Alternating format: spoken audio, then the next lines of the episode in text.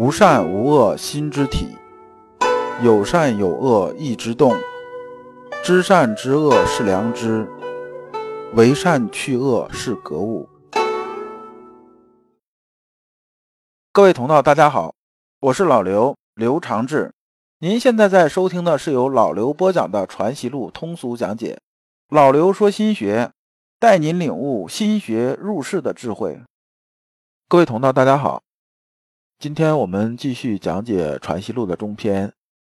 今天讲的题目是知行的顺序关系，对应的《传习录》章节是《传习录》一三三。那么呢，我们还是带着问题啊来听这一讲。这个问题就是知行之间的关系究竟是什么样子？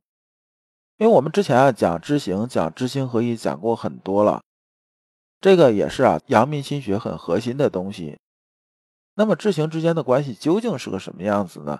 在中篇里边啊讲的就比上篇要细很多了。那么我看原文啊，来书云：“所欲知行并进，不易分别前后及中庸，尊德性而道问学之功，教养互发，内外本末，一以贯之之道。”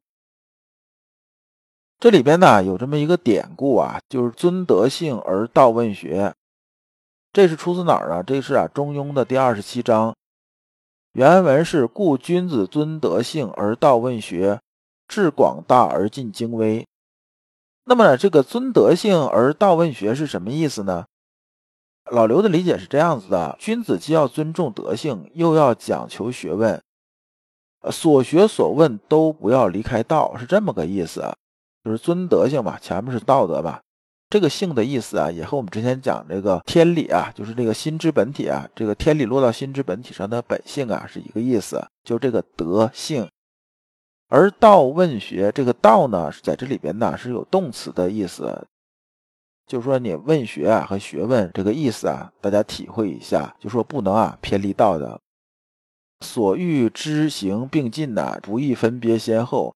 这句话就说的是什么意思呢？他讲的就是说啊，我们呢知行这件事情啊，应该是一起啊齐头并进的，交互着往前走的。那么呢，是里边呢是内外本末啊，应该是一以贯之之道，它俩是一体的，是不应该分次第的，没有先后，没有上下这个说法，这个意思。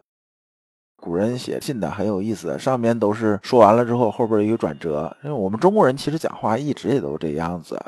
经常是前面哎，你说的都很对，然后巴拉巴拉巴拉巴拉说了一大堆，完中间你放心，肯定有个但是怎么样怎么样。实际上他没说全，你没听全的时候，你根本就不知道他是支持你还是反对你。那么我们看下面啊，然功夫次第不能无先后之差。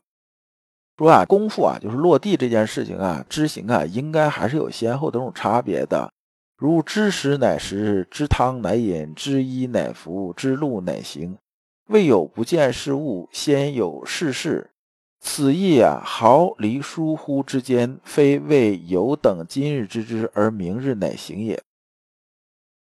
那下边说是什么意思呢？是说啊，我们啊看到这个食物的时候啊，看到一桌菜的时候，我们才吃，那就是先知嘛，先知道有这一桌菜，我们才吃嘛。先看到有汤啊，我们才能喝。那没汤怎么喝呀？对不对？先看到衣服啊，我们才能穿；看到路，我们才能走。怎么可能说你东西都没见着啊，然后你就先那个去做了？这肯定是不可能的事儿啊。虽然呢，这个中间这种时间差是非常短，比如说我看见饭我就吃，那是时间很短嘛，对不对？但是呢，即使时间很短呢，它也是有前后这种分别的。当然，我说这意思不是说啊。我今天知道了，明天才行，这才算知行这种分开。我是说啊，它中间差别时间很短，但是呢，它也是有先后次第的。我们看啊，顾东桥先生啊说这些东西啊，就他讲这东西啊，跟我们平常人理解差不多。说你这个知行啊，你总学知行合一，知行合一，那我得看着这东西啊，我才能去动，对不对？我做一桌菜，我看那一桌菜，我才能坐着吃啊。菜都没看着呢，这东西没看着，我怎么吃啊？所以这肯定我是先知后行嘛，先知道后行啊。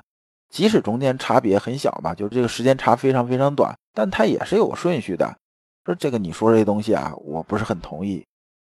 那么我们很多人呢，听到知行合一的时候啊，也有这么个疑问。那么我们看先生怎么说的。先生刚开始上来，先从文义上说啊，既云教养互发，内外本末一以贯之，则知行并进之说无复疑矣。又云功夫次第不能无先后之差，吾乃自相矛盾几乎？先生刚开始就是以己之矛克己之盾啊。说你既然已经说了这个东西啊，它是教养互发，内外本末一以贯之，那你后边又说有先后，前面说是统一的，后边又说有先后，这不是自相矛盾吗？对不对？说你这个不是你说这样子啊，哎，你且听我慢慢道来啊。说啊，你说那个知时乃时啊，这些说法呢，听着是明白，但是啊，其实啊，你是没有搞明白一件什么事情的。就说呢，我们在吃饭的时候啊，我们先是有欲食之心，即是意呀，意就是行之始啊。知行这一块呢，我们讲什么呢？这行啊是分三个阶段的。就说呢，我们之前一讲知行合一的时候讲的比较清楚。我们心里头先有那么一冲动啊，那就是行的这种开始了。我们这时候想吃呢，是一个什么样个意思呢？就是说你得饿了才想吃啊。你肚子里开始饿了，你有这感觉，就是你知觉到身体里饿了，不舒服，是不是？我想吃，这一有吃这种想法，这就已经是行了。有行了之后，你才去找这吃的东西啊，不是说你说行啊，是外放那我坐那开始吃才是行，不是，那是行的第三阶段了。所以啊，你这个连行的开始阶段呢，你就没搞清楚，所以你讲这些东西啊，它是有问题的。所以先生下边接着说啊。必有欲行之心，然后之路。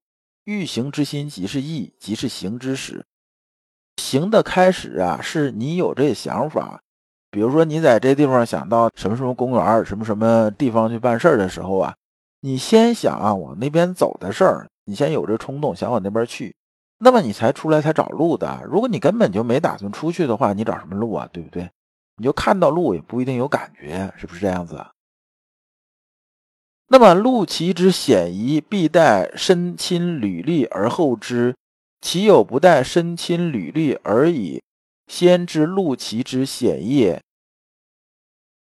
先生这句话说啊，这个路啊，它是否险呐？是否难走啊？你只有啊亲身呐走过一遍，就是亲身你履历过啊，你才知道它究竟是什么样子。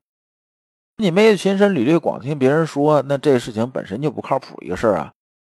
为什么这么说呢？咱们有一个寓言故事叫小马过河嘛，这一般人都听说过。我在这儿简单再把它说一下，就说啊，这小马啊走到河边，他想过这河，但是呢，他又不知道河水深浅啊，他就问呢河边住这些动物啊，他先问松鼠啊，松鼠说这河不能过啊，河太深了。我们同伴呢上几天呢过河的时候被淹死了，这水太深了。然后呢，这旁边这个长颈鹿又跟他说啊，这个河水啊，其实也没多深。我每次往过走的时候，基本上没了脚踝就过去了，这根本就不深吧？你无所谓，过嘛过嘛。然后呢，对于小马来讲的话呢，他只有自己下水之后才发现，哦，原来这水啊，只到肚皮是能过得去的。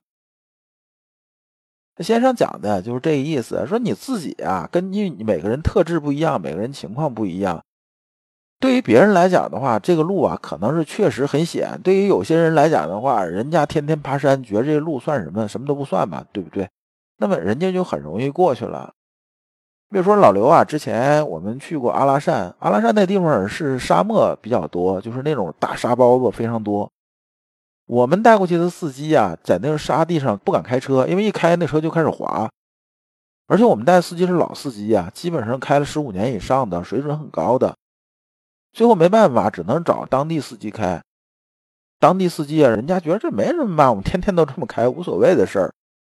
所以啊，这个路啊是险还是不险，这个事情究竟怎么样子，你不和你的特质相对应，你不亲身体验一下的话，你根本就算不上知嘛。